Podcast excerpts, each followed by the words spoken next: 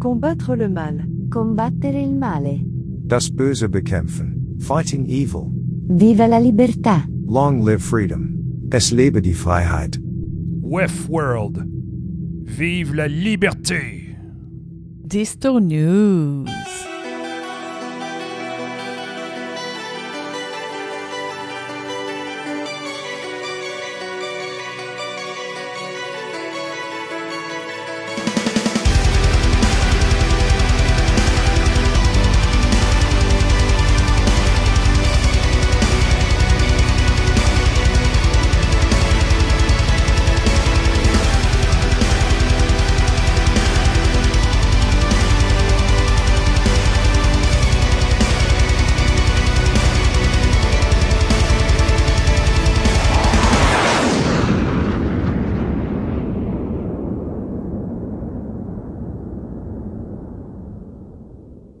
It is January 7, 2023. My name is Distaman. Welcome to the English edition of Dysto News. Today in the news Russian hackers reportedly targeted three U.S. nuclear research labs in an attempt to infiltrate their networks.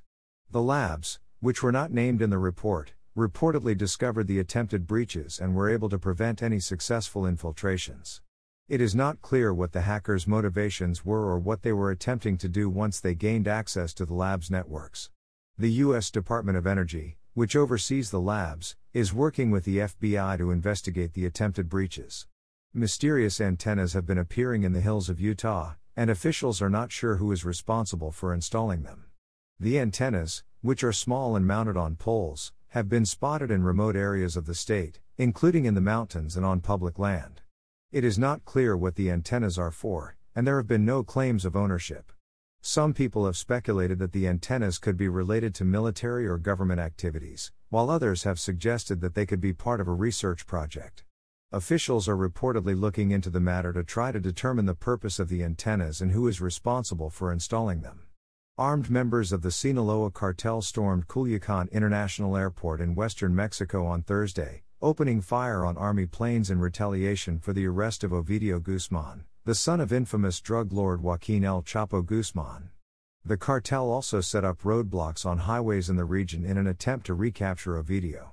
Footage of the attack shows cartel members firing inside a commercial plane as it taxis on the runway and a convoy of cartel fighters confronting the Mexican army. The airport has been closed for the day, and there have been delays and cancellations at Mexico City Airport due to the violence. Several hospitals and health centers in the region have also been stormed by cartel members, with paramedics and doctors reportedly being kidnapped. Artificial Intelligence Research Lab OpenAI is reportedly in talks over a tender offer that would value the company at about $29 billion. The deal would reportedly see venture capital firms Thrive Capital and Founders Fund buy shares from existing shareholders, including employees, in a deal expected to raise at least $300 million. OpenAI was founded by Elon Musk and Sam Altman, and received $1 billion in investment from Microsoft in 2019. The company's chatbot application, ChatGPT, can mimic human conversation based on user prompts and is expected to generate $200 million in revenue next year, rising to 1 billion by 2024. A series of powerful storms is battering California, causing widespread power outages, evacuations, and travel disruptions. The storms, which are being fueled by an atmospheric river of moisture, have brought heavy rain and strong winds to the state, leading to flash flood and mudslide warnings. Several highways and roads have been closed due to the inclement weather, and more than 200,000 residents have lost power. Officials are warning residents to prepare for additional evacuations as the storms are expected to continue through the week. The National Weather Service has issued flood and high wind warnings for much of the state. Twelve people suspected of terrorism have been arrested after attempting to sneak across the southern border of the United States. The suspects, who were not identified in the report, were reportedly taken into custody by Border Patrol agents in the state of Texas. It is not clear what specific terrorist organizations the suspects are believed to be affiliated with or what their motivations were. The arrests come as the U.S. is facing an increase in terrorism threats, particularly from far left and far right extremist groups. The suspects are being held in custody and are expected to face federal charges. The U.S. Air Force has deployed its latest E 11A aircraft, equipped with Northrop Grumman's Battlefield Airborne Communication Node, to Saudi Arabia's Prince Sultan Air Base.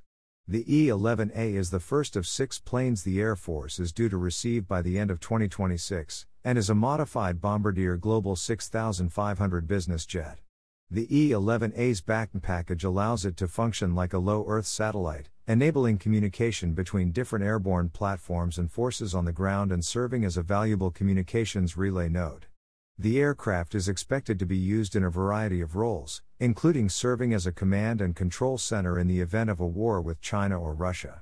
North Korean leader Kim Jong un's daughter has been publicly shown at three events in recent months, leading to speculation that she may be being groomed as his successor.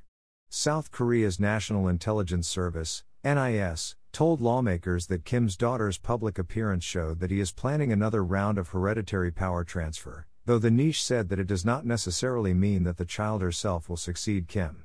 Kim's daughter is believed to be around 9 or 10 years old and is thought to be the child seen by retired NBA star Dennis Rodman during a trip to Pyongyang in 2013. Kim is the third generation of his family to rule North Korea. The commander of Kyiv's defense forces has said that Ukraine has created a multi level defense system in the north of the country that will prevent Russia from advancing beyond the border with Belarus.